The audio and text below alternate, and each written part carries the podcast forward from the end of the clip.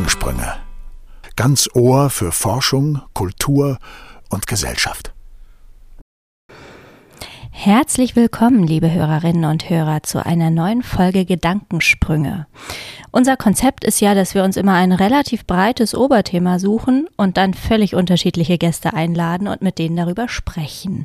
Und diesmal ist unsere Leitfrage Energie. Was hält uns am Laufen? Energie ist ja eins der ganz großen Themen unserer Zeit.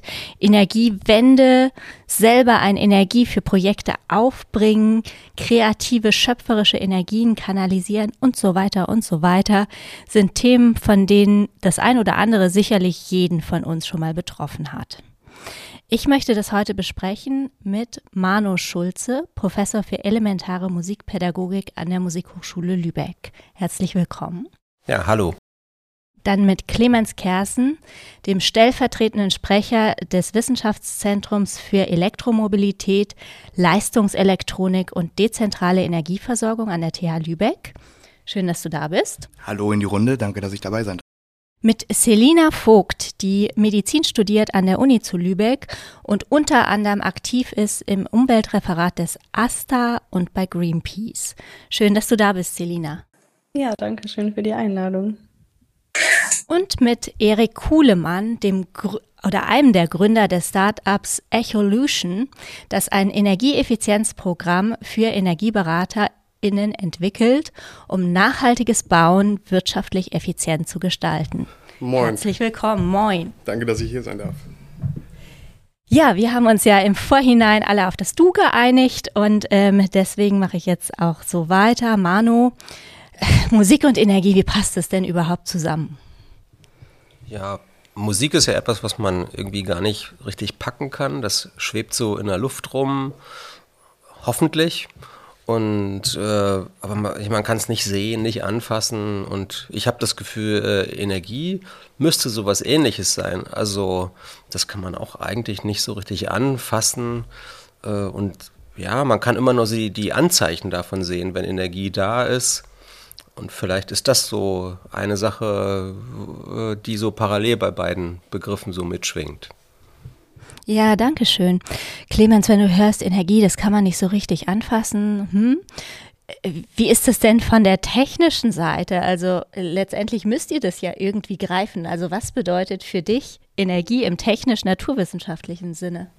Naja, also rein von der Definition ähm, ist die Energie, kommt aus dem Griechischen die Fähigkeit, beziehungsweise als wirkende Kraft übersetzt, ähm, die Fähigkeit eben Arbeit zu verrichten, Wärme, ähm, Bewegung. So das gängigste, was man kennt, ist glaube ich die Gleichung E ist gleich mc Quadrat von Albert Einstein. 1905 hat er diese Gleichung Energie und Masse, dass die eben mit dem Quadrat der Lichtgeschwindigkeit zusammen herausgefunden und 1915 veröffentlicht, wenn ich mich jetzt nicht irre.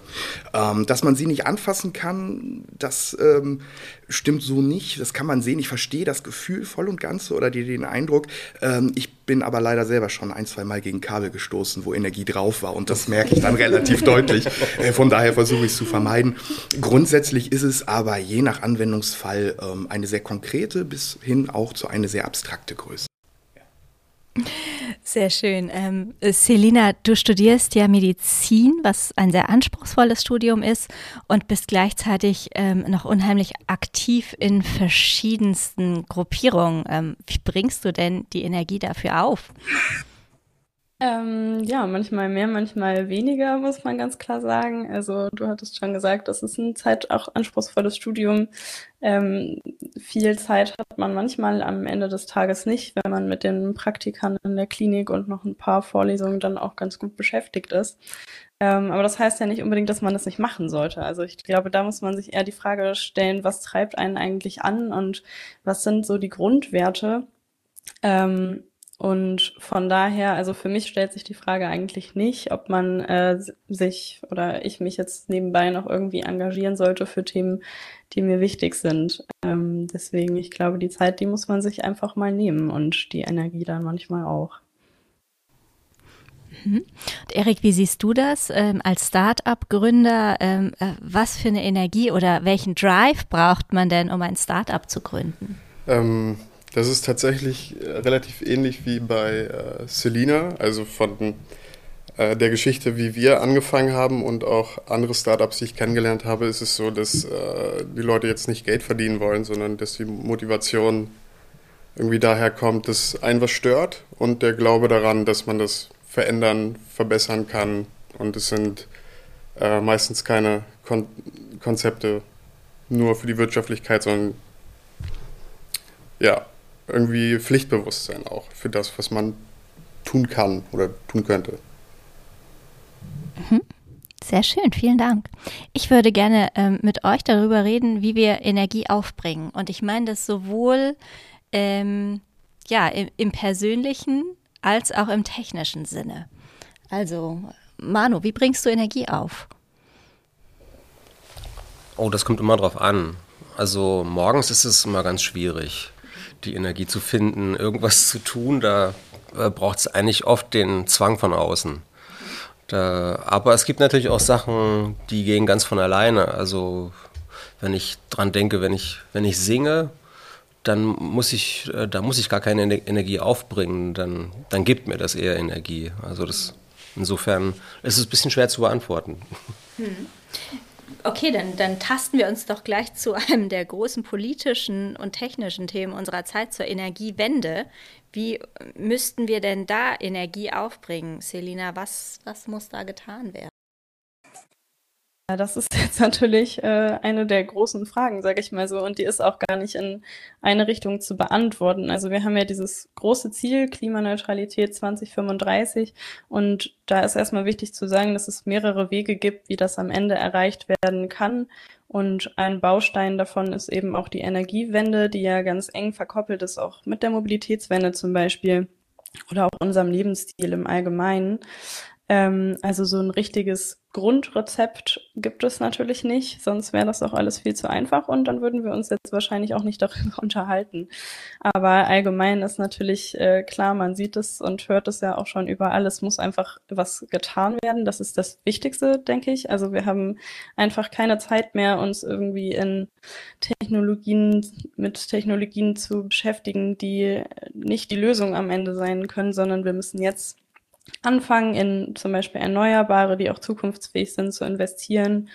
Ähm, ist ja vielleicht auch gerade ein aktuelles Thema irgendwie, auch mit Gas als Zwischenlösung, ja, nein und so.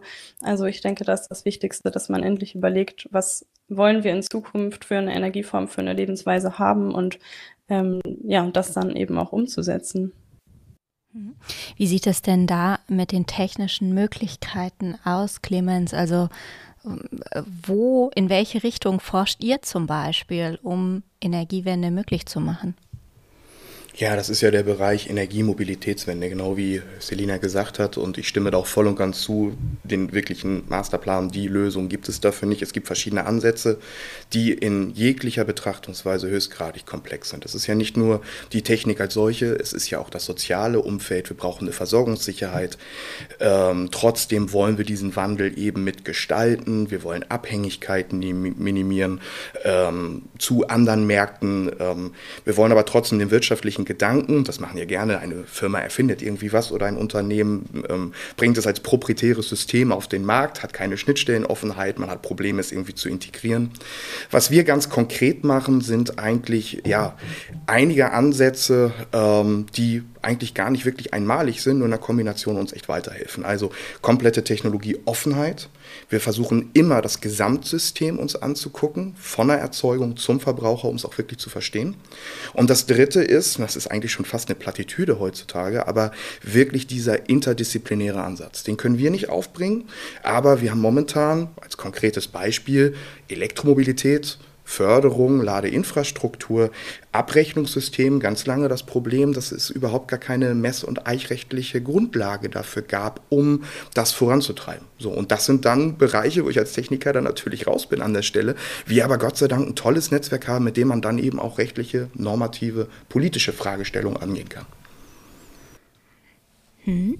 Wir haben gerade schon gehört, ähm, da äh, sind einige Unternehmen aktiv im Bereich der Energiewende und auch ihr wollt ja dort ähm, durchstarten, nicht wahr, Erik? Willst du uns mal erzählen, wie ihr vorhabt, die Energiewende voranzutreiben mit eurer Firma? Ähm, auch nur durch einen Ansatzpunkt. Das ist auf jeden Fall auch so. Man kann eben, Mobilität ist nur eine Sache, die sich nicht durchsetzt, wenn sich nicht verschiedene Sachen mitändern, die Infrastruktur, sondern ähm, es muss sich alles zusammen äh, irgendwie in den Wandel bewegen. Und wir haben angefangen bei Gebäudeeffizienz, beziehungsweise Max und ich haben uns kennengelernt in, äh, an der Hochschule. Bei Nachhaltiges Bauen hieß das Modul. Und äh, unsere Schlussfolgerung war so ein bisschen, dass Nachhaltigkeit oder Nachhaltigkeit in Bezug auch auf Energieerzeugung ähm, und Energieeffizienz nur dann passiert, wenn es äh, wirtschaftlich ansprechend und lukrativ ist. So allein aus dem Altruismus her gibt es keine breit gefächerte Änderung in dem Part. Also war der Grundsatz, ähm, dass wir nachhaltiges Bauen auch wettbewerbsfähig machen wollen.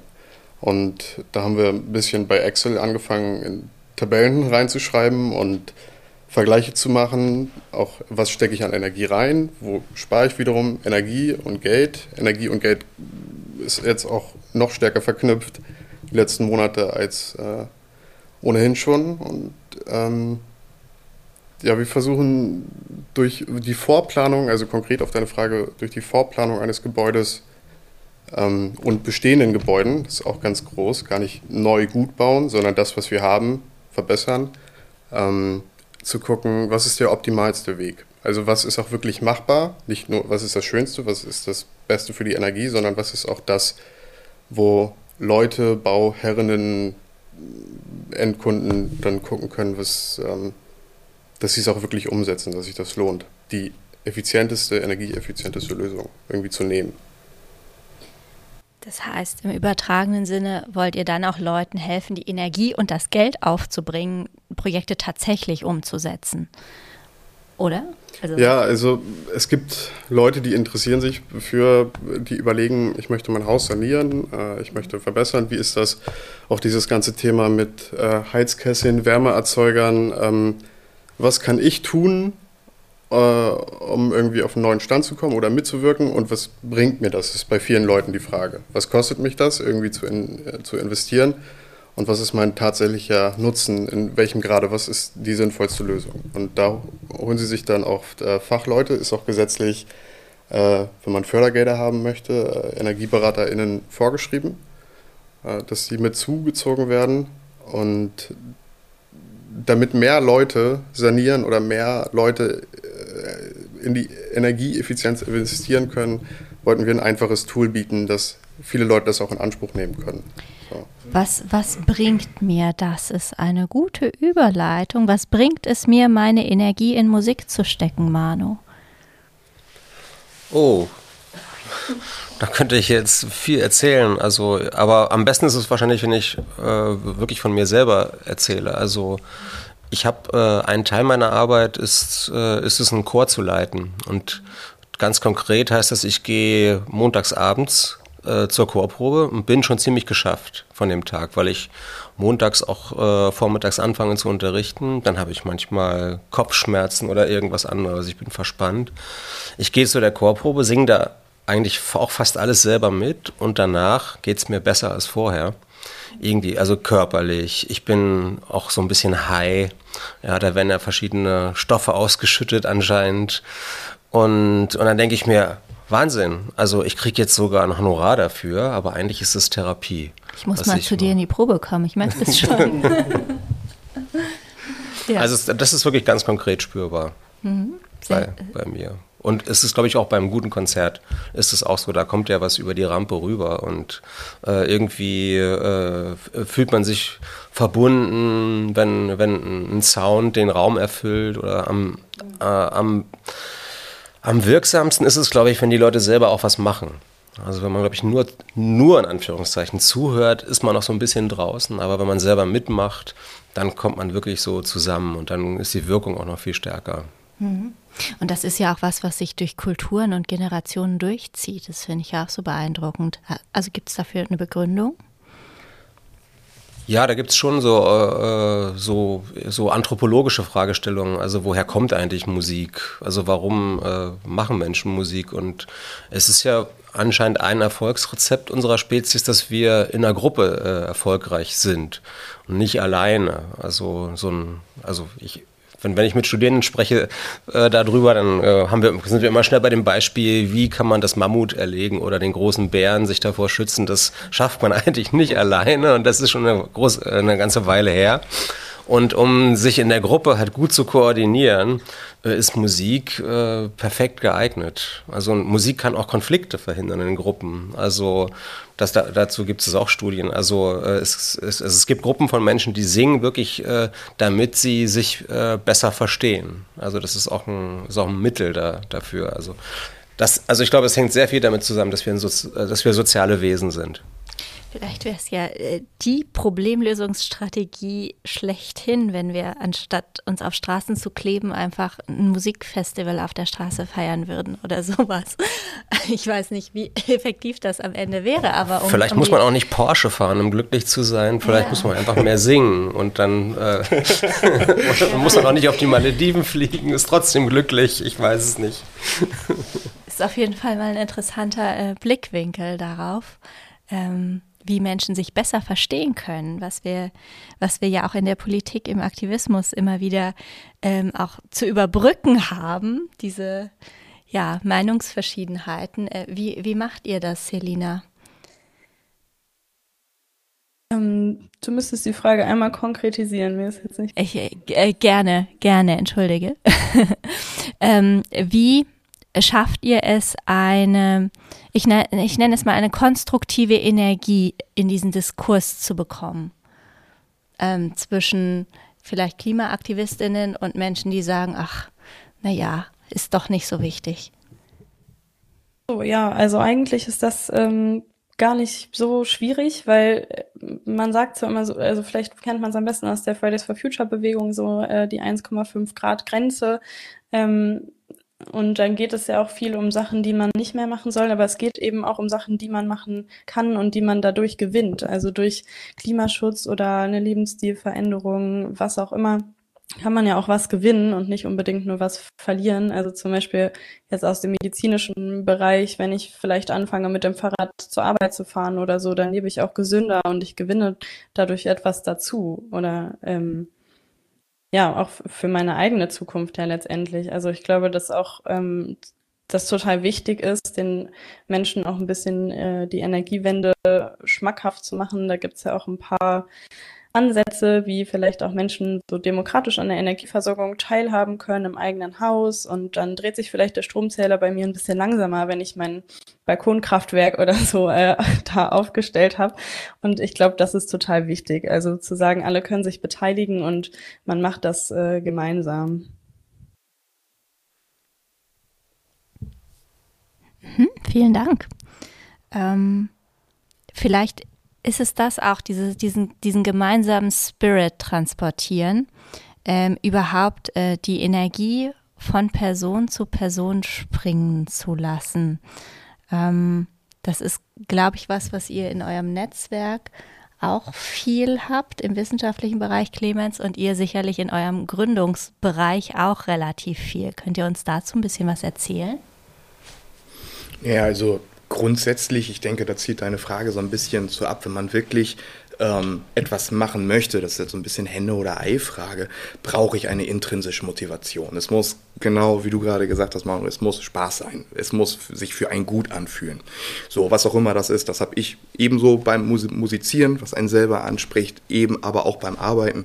Sonst könnte man gewisse Sachen, glaube ich, auch nicht durchziehen. Und erst wenn man selber ähm, da voll und ganz hintersteht, mit allen positiven und negativen Seiten, es wäre naiv, äh, da immer nur die positiven sehen zu wollen. Ähm, aber solange es Spaß macht, glaube ich, hat man auch zumindest die Möglichkeit, nicht unbedingt immer, aber die Möglichkeit, andere anzustecken. Und ich glaube, das ist das, was rübergeht. Wenn ich jetzt ganz platt äh, einfach nur die Noten vom Blatt spiele, erreiche ich niemanden. Wenn ich da Gefühl reinlege, ähm, ich glaube, dann erreiche ich die Menge. Und ähnlich ist es bei uns oder vielleicht sogar grundsätzlich auch, ja. Ich finde das auch ganz spannend. Äh jetzt die, die beiden Themen, einmal Manu, als du gesagt hast, dass das Singen dir Energie bringt und so, dann habe ich mich da sehr reinfühlen können, weil äh, wenn ich dann nach einem langen Tag ähm, nach Hause gehe oder einen Spaziergang mache und dann Musik drauf habe, das ist für mich persönlich unglaublich ähm, Energie bringt. Also nichts machen zu müssen, sondern wo kriegt jeder persönlich seine Energie her und dann dieses das Thema mit der mit dem Gemeinsamen auch. Ähm, es gibt die Sachen, die dem Individuum irgendwie Energie schenkend sind, sage ich mal. Und wenn sich da mehrere Leute von zusammentreffen, dass das nochmal mehr Energie hat, jetzt für den Wandel beispielsweise. Und ähm, ja, dieses, die Verknüpfung aus dem großen Ganzen, keiner kann das Mammut erlegen, aber alle müssen irgendwie Lust haben, das Mammut zu erlegen. ähm, auch wieder auf die Frage, was bringt mir das oder was bringt uns das dann? Hm. Manu, du bist ja Musikpädagoge, das heißt, ähm, da steht auch die Arbeit im, im, äh, mit Kindern im Fokus. Ähm, angenommen, die Kinder hatten jetzt äh, eine schwierige Aufgabe, werden unruhig, die Energie im Raum ist eher angespannt. Äh, wie sind da so deine Tricks und Kniffe, damit umzugehen, um die Energie dann auch wieder ja, ins Konstruktive zu also das sind ja immer ganz unterschiedliche äh, Energien. Also wenn man äh, also im Kindergarten so mit dabei ist, äh, wenn Kinder ihre Energie so auf einen Punkt fokussieren, sich so konzentrieren, dann haben sie irgendwann äh, eine andere Energie, die da plötzlich wach wird. Und das ist meistens Bewegungsenergie. und, äh, und da ist es dann total wichtig, ein Konzept dafür zu haben, wie kann ich denn jetzt bei meinem Thema bleiben und, äh, und die Energie dann aber dafür nutzen, die ja auf einer anderen Ebene sich abspielt. Also wie kann ich dann vom Erklären oder vom Sprechen in die, in die Bewegung kommen wir hatten, also ich komme heute direkt aus dem Kindergarten quasi und wir haben heute das, äh, das Thema Luftballons gehabt und da hat man dann gesehen, äh, wie die Bewegungsenergie schon in, in alle Richtungen geht. Und da hatten wir eher das Problem, das dann wieder einzufangen, also alle wieder in den Kreis zu bekommen. Aber äh, ich glaube, man kann ganz unterschiedliche Energien die, die tauchen ja dann auch äh, unvermittelt auf. Und es ist dann gerade, wenn ich mit, mit Gruppen arbeite, ist immer die Kunst dann zu gucken, was mache ich jetzt mit der Energie, die jetzt gerade da ist, äh, wie, wie, wie kann ich die auch nutzen äh, für das, was, äh, was ich jetzt gerade eigentlich auch vorhabe. Vielleicht ist das auch in anderen Bereichen ganz gut also zu, zu sehen. Also wenn ich jetzt äh, über Luftballons einfach nur spreche, ist es für die Kinder irgendwann langweilig. Also wir haben heute auch über Atmung gesprochen und dann äh, aber es selber zu machen, ja, also äh, wirklich Dinge selber zu tun, das ist, glaube ich, äh, für, für Kinder auch so ein, so ein, so ein, so ein Lernmodus. Also ich, ich muss die Dinge dann wirklich selber machen. Ich muss mich selber wie ein Luftballon auch bewegen. Und dann bleibe ich aber beim Thema Luftballon, bin, bin aber plötzlich selber der Luftballon und schwebe durch den Raum und, oder laufe oder hüpfe. Das wäre dann so eine konstruktive Möglichkeit, damit mit der Energie umzugehen und die auch zu nutzen. Und auch äh, zu kanalisieren. Gucken wir doch mal äh, jetzt von diesem pädagogischen Ansatz auf das harttechnische, Clemens. Ihr macht ja ähm, unter anderem Schnellladetechnik, E-Ladesäulen und so weiter. Ähm, und da muss man ja in relativ kurzer Zeit relativ viel Energie von A nach B transferieren. Und ich kann mir das total gut vorstellen mit Wasser und einem Wasserschlauch. Wenn ich, wenn ich halt mehr Wasser transportieren will, brauche ich einen größeren Schlauch oder mehr Druck. Wie macht ihr das ähm, in der Ladetechnik? Ja, das ist ja das Schöne bei Technik, dass eigentlich das Prinzip immer gleich bleibt. Äh, ich möchte einmal noch mal kurz zu der Aussage vor, wenn das okay ist, von Manu schwenken, weil ich das unglaublich interessant finde, ähm, diesen Ansatz. Rein in der Technik sagt man ja, es kann Energie weder vernichtet noch erzeugt werden, sondern nur umgewandelt. So, und wir haben Kettenreaktionen, dass vielleicht irgendein Körper eine potenzielle Energie hat über einen Puls, eine kinetische Energie, so Verformungsarbeiten und so weiter. Aber die Energie im sozialen Bereich ist ja eigentlich eine Energieform, die nicht weniger wird, sondern eher mehr, weil sie sich verbreitet ansteckend ist. Ähm, wenn ich Begeisterung irgendwie rausgebe. Ich weiß nicht, ob ich das falsch sehe, aber das finde ich unglaublich interessant bei diesem Verhalten. Ja, und äh, wenn ich jetzt an, an, wirklich an Kinder denke, da habe ich viele Reaktionen, die sind sehr direkt. Erwachsene können das immer noch so ein bisschen aufsparen, dann für eine Stunde später. Mhm. Und Kinder sind ja immer so im Hier und Jetzt. Und ich erlebe Kinder als total energiegeladen. Und, äh, und diese Energie die, die, die verschiebt sich halt immer in unterschiedliche Bereiche und die kann man ja dann, dann immer nutzen. Die wandelt sich eigentlich immer nur um. Also die, die, ich kann in so eine kognitive Energie reinkommen, ja, aber dazu brauche ich eben vorher eine Bewegungsphase. Ja. Dazu muss ich vorher in der Bewegungsenergie gewesen sein. Ja. Oder ich kann auch in so eine äh, Wahrnehmungsenergie reinkommen, da kann ich auch äh, spüren, brauche ich aber auch den, genau diesen Wechsel wieder. Das finde ich interessant. Also man, das ist, äh, die ist immer da, die Energie, aber sie ändert so ihre Form. Okay, Na, dann vielleicht doch vergleichbar. Ja, spannend. Äh, zu deiner Frage, Theresa, das ist vergleichbar. Ich brauche mehr Wasser, habe ich einen größeren Fluss. Bei uns sind es dann halt eben die Kabel. Ne? Als ähm, äh, Leiter, als das Medium, äh, meistens ja dann aus, aus Kupfer, was dann die Elektronen bewegt, irgendwo ein Strom stattfindet. Eigentlich kann man sagen, je mehr Leistung, umso größer werden auch die Bauteile. So, ähm, natürlich haben wir auch ganz kleine, kennt man ja vom Computer, auf diesen grünen oder blauen Platinen. Ähm, die sind dann aber eher die Logik dahinter, die wirklich leistungstragenden Elemente ja, die sind dann schon ein bisschen schwerer. Jetzt haben wir für ein Projekt zum Beispiel einen Transformator geholt, ist auch auf jeder Platine, Daumennagel groß. Unser hingegen wiegt dreieinhalb Tonnen und ist so groß wie drei Tische. Ähm, gleiche Funktion, anderer Anwendungsfall halt für mehr Leistung. Ist es im Bauen auch so? Also je größer, desto mehr Leistung oder je dicker? Ja. Also es ist auch viel, es ist, Gebäude haben viel mit Technik zu tun. Mhm. Ob es jetzt, ähm, es sind da auch es ist auch immer Wärme, es ist elektrische Energie und es ist ähm, viel spielt auch Lüftung und da auch wieder Wärme und elektrische Energie. Ähm, beispielsweise Konferenzräume oder so müssen stärker belüftet werden, umso größer ist dann die Lüftungsanlage. Durchs Fenster sehe ich da eine sehr große auf dem Dach gegenüber beispielsweise. Ähm, ja, je mehr Bedarf, desto größer die Bauteile. Und das ist ja das Schöne an der Physik eingegrätscht, dass diese Vergleichbarkeit da ist in verschiedenen Bereichen. Es sind dann unterschiedliche Größen, unterschiedliche, äh, unterschiedliche Verhältnismäßigkeiten, ähm, aber im Gro ist sehr, sehr viel vergleichbar, umrechenbar. Dafür gibt es in der Technik die SI-Einheiten standardisiert zurückzuführen und das finde ich sehr interessant. Musik ja genau das Gleiche. Gitarre, Kammerton, 440 Hertz. Eine Oktave ist eine Verdopplung der Frequenz. Ich habe mal für Noten ein Programm geschrieben selber, was ähm, eben mithört äh, in der äh, Ebene, daraus über mathematisches Modell die Frequenzen analysiert im Frequenzband. Ähm, so und dadurch konnte ich durchspielen, dann mir die Noten ausdrucken lassen. Ähm, wenn man jetzt einfach mal improvisiert, ein Prompt ist, dass man danach die Noten sieht. So, das finde ich halt einfach interessant, diese Vergleichbarkeit. Jetzt würde mich interessieren, wie ist das beim Aktivismus? Kommt es da nur auf Masse an, dass möglichst viele mitmachen oder gibt es da auch, äh, ist da entscheidend, wie viel äh, Kreativität dabei ist? Wie, wie ist da eure Wirksamkeit? Habt, könnt ihr das abschätzen und messen irgendwie? Habt ihr Feedback dabei? Also so richtig messbar ist das sicherlich nicht, aber wie man jetzt ja auch gesehen hat durch die Fridays for Future Bewegung, wenn halt sehr viele Menschen sich dafür einsetzen und gerade auch wenn das irgendwie eine bunte Bewegung ist aus ganz unterschiedlichen Menschen, dann hat das natürlich schon auch einfach öffentlichkeitswirksam äh, eine andere Wirkung. Und das hat auch sicherlich dazu geführt, dass die eine oder andere Entscheidung mal anders getroffen wurde, als es vielleicht sonst gewesen wäre. Ich glaube, so grundsätzlich kann man aber nicht sagen, dass es auch immer nur die Masse braucht. Also ich glaube auch, dass wenig Menschen äh, viel bewegen können und dass da auch einfach die einzelne Motivation dahinter steckt. Und ja, also ich glaube, so pauschal kann man es nicht sagen.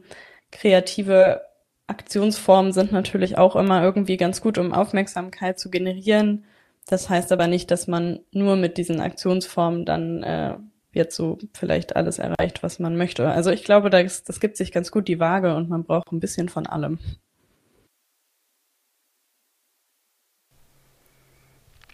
In diesem Sinne, man braucht ein bisschen für alle, von allem. Ähm, wie sieht es überhaupt aus mit der Energie zur Veränderung? Du hattest es gerade schon angerissen, es können auch weniger sehr viel bewirken. Ähm, ich frage mich, nachdem ich das, äh, diese technische Einschätzung nun gehört habe, je weniger, desto, desto krasser muss die Aktion sein, um noch aufzufallen? Oder, oder wie habe ich das zu verstehen? Würde ich jetzt nicht unbedingt sagen. Also es geht ja eher darum, was man als einzelne Person auch macht. Also indem ich mich jetzt politisch beteilige zum Beispiel, leiste ich ja auch schon einen großen Beitrag für, ähm, für Veränderungen. Mhm.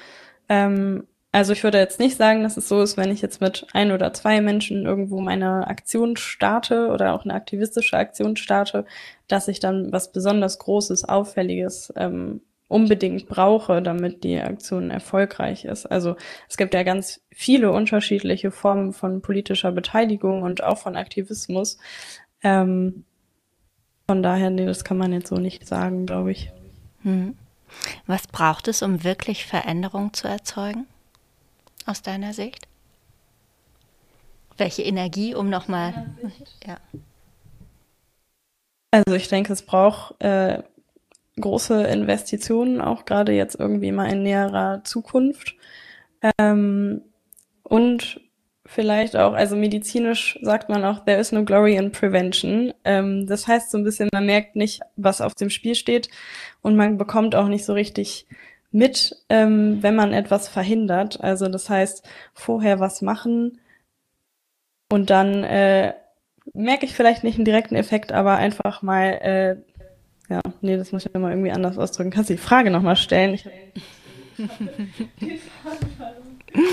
Alles gut. Ähm, ich glaube, dein Punkt ist eh schon rübergekommen, aber ähm, du hattest gerade noch mal einen interessanten Zusammenhang, ähm, und zwar Gesundheit und und Klimawandel angerissen.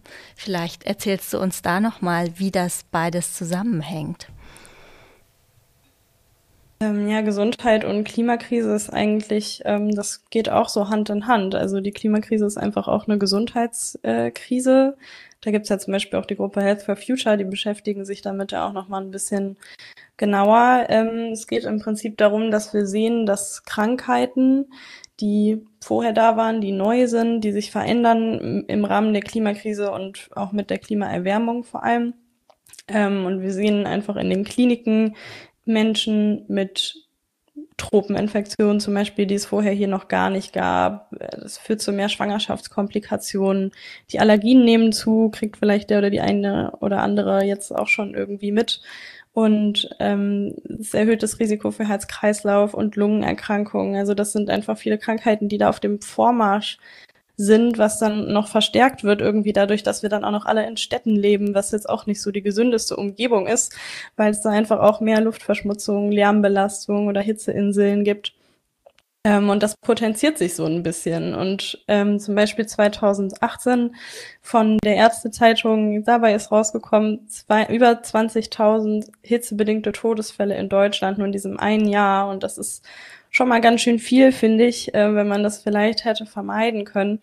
Und ja, dabei darf man auch nicht vergessen, das ist ja nicht nur für die Gesundheit der einzelnen Menschen schlecht, das kostet auch noch enorm Geld. Also durch Klimawandel verursachte Gesundheitsschäden ungefähr 2030 kosten wahrscheinlich zwischen zwei und vier Billionen US-Dollar jährlich. Und also wenn man sich unser Gesundheitssystem anschaut, es sieht ja aktuell nicht so ganz gut aus. Und da ist jetzt die Frage, will ich das Risiko jetzt auch noch eingehen und äh, das einfach noch weiter belasten? Also auch aus dem gesundheitlichen Aspekt müssen da dringend Maßnahmen passieren, äh, damit auch die Gesamtgesundheit sich einfach wieder ein bisschen einpendeln kann. Hm. Inwiefern ist ähm, ist dieser gesundheitliche Aspekt deine, ja, deine treibende Motivation oder, oder kam das dann danach, dass du dann im Studium verstanden hast, was der Klimawandel auch noch für die Gesundheit bedeutet?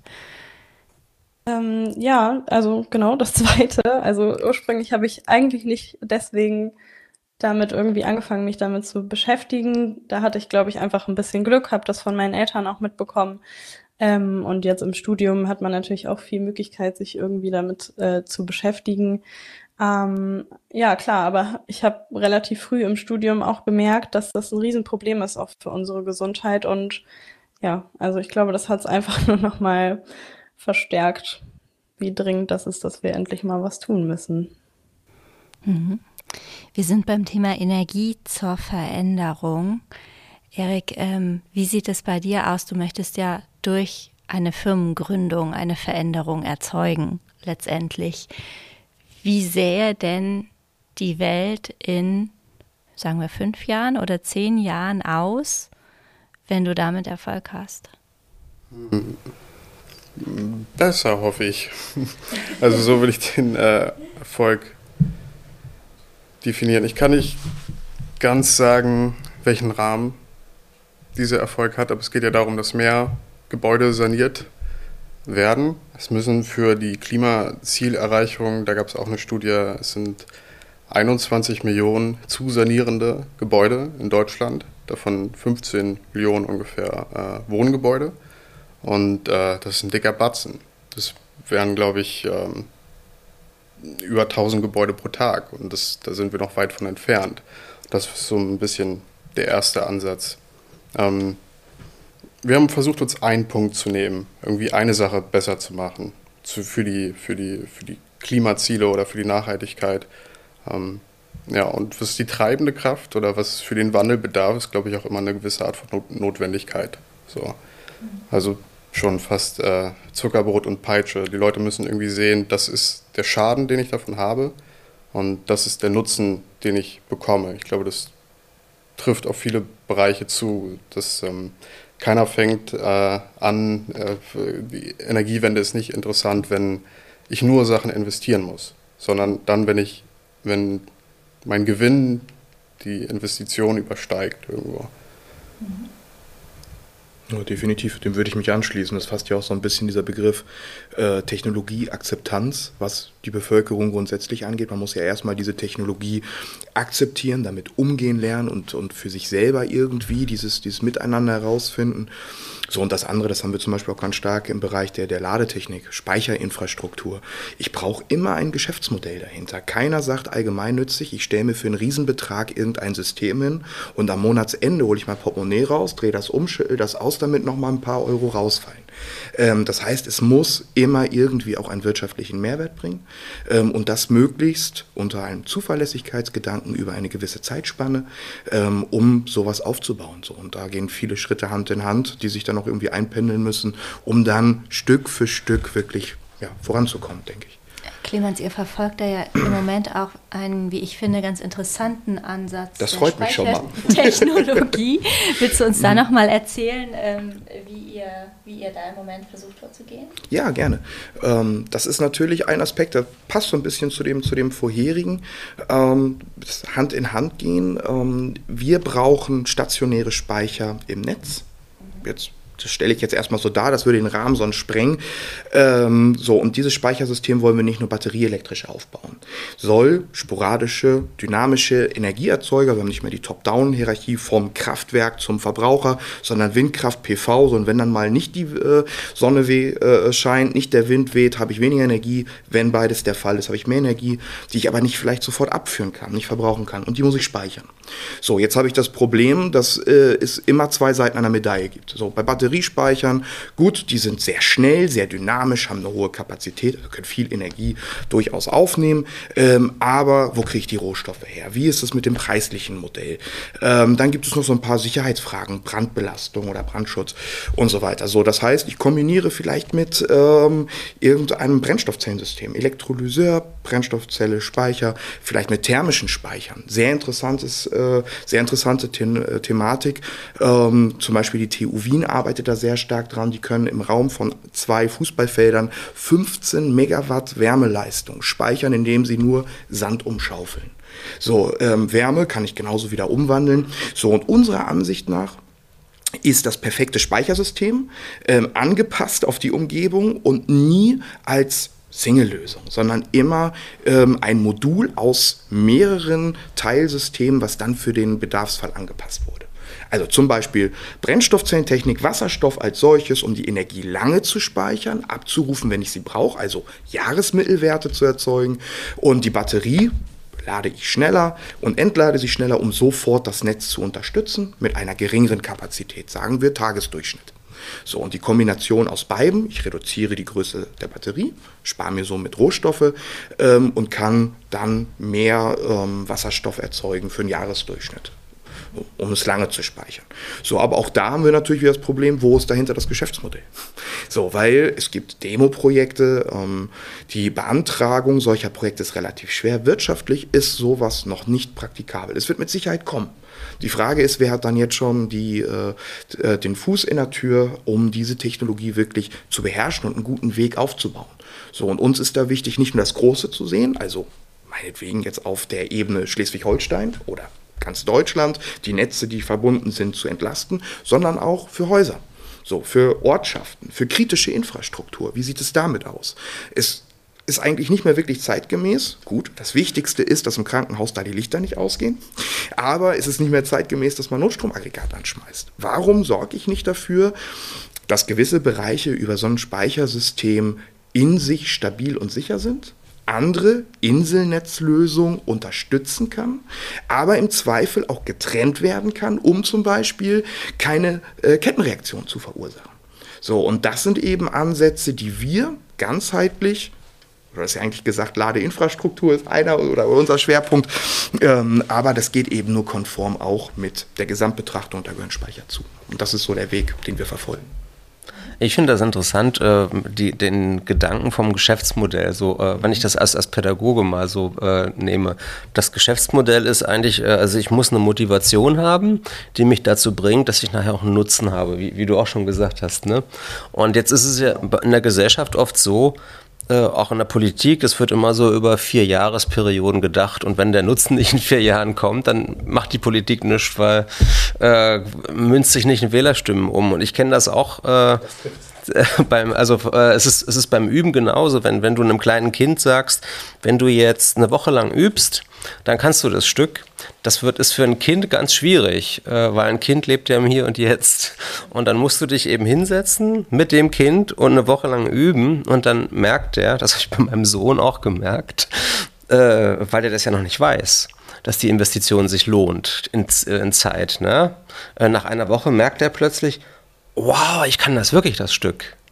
Ja, und dann ist das ein Prozess, der ist, der wird dann einfacher. Also dann, dann kann man das, diese, diese Frustration überbrücken. Und äh, vielleicht müssen wir in der Gesellschaft auch so ein bisschen so denken, Dinge, die sich jetzt vielleicht noch nicht äh, in Geld auszahlen, dass man da vielleicht auch Möglichkeiten findet, vielleicht machen wir es trotzdem schon. auch wenn das jetzt vielleicht noch nicht ganz ökonomisch ist. Vielleicht muss man, und da sind ja die Leute äh, von den äh, äh, von Greenpeace und auch, auch dran, die sagen, naja, aber Atomkraft haben wir auch gedacht, ist billig. Und jetzt sehe ich hier äh, auf dem Markt äh, die Endlagersuche stehen und die wird sehr teuer. Ähm, Erik, was sagst du, wenn du hörst ähm, im Hier und Jetzt und ähm, vier Jahre? Ich glaube, ihr denkt nochmal in ganz anderen Größenordnungen im Bauwesen, ne? Ja, also ich muss hier ganz begeistert äh, den Kopf schütteln, wenn ich äh, hier zuhöre. Ich glaube auch, ein Problem ist, dass die Belohnung zu weit in der Zukunft aussteht, warum manche Sachen nicht angefangen werden. Ähm, und auch Gebäude werden, werden auf 50 Jahre geplant gebaut, berechnet. Alle gehen davon aus, wenn ich was baue, steht das 50 Jahre. Ähm, oft ist es dann noch länger in der Wirklichkeit. Und äh, in der Kostenberechnung tatsächlich, zwar werden die Sachen auf 50 Jahre geplant und im Jahr 35 habe ich nur noch Plus oder so, weil ich dann mehr Geld bekomme, als ich reingesteckt habe. Aber die meisten Leute, die investieren in Gebäudeimmobilien, wollen schon, dass in fünf bis zehn Jahren die Rendite oder das Plus kommt. Auch wenn irgendwann, wenn ich, wenn ein größeres Plus kommt, aber das weiter in der Zukunft liegt, ist es nicht so attraktiv als ein kleineres Plus, das bald aussteht. Und ich finde, das ist, glaube ich, einmal der, dem Menschen an sich geschuldet, so dieses Belohnungs-Dopaminsystem ähm, im Hier und Jetzt leben.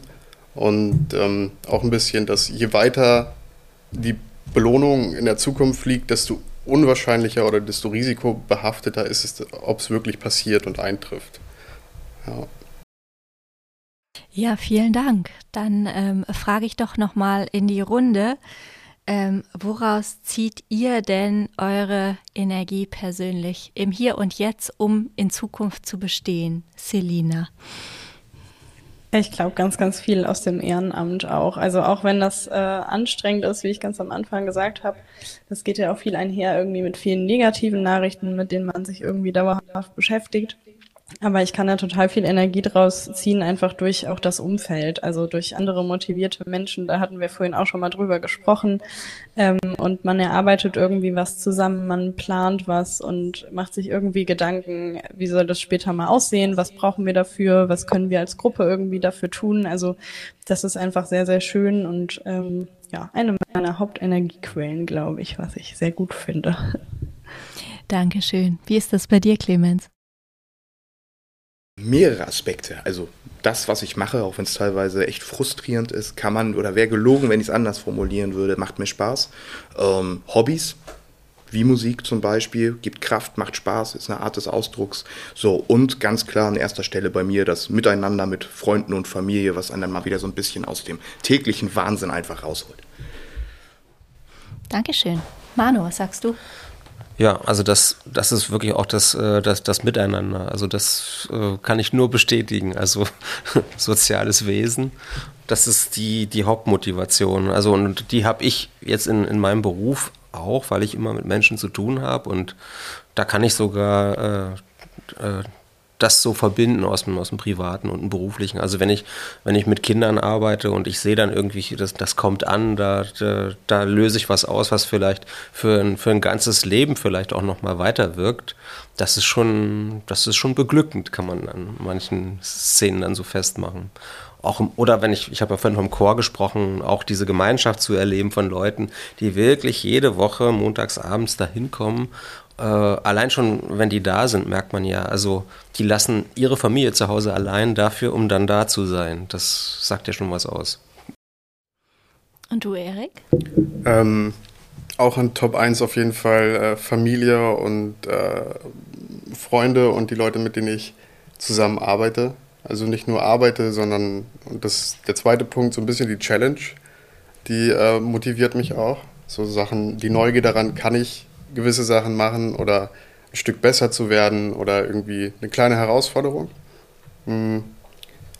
Und ganz oft auch die Erreichbarkeit von Dingen. Also wenn ich weiß, dass ich was schaffen kann.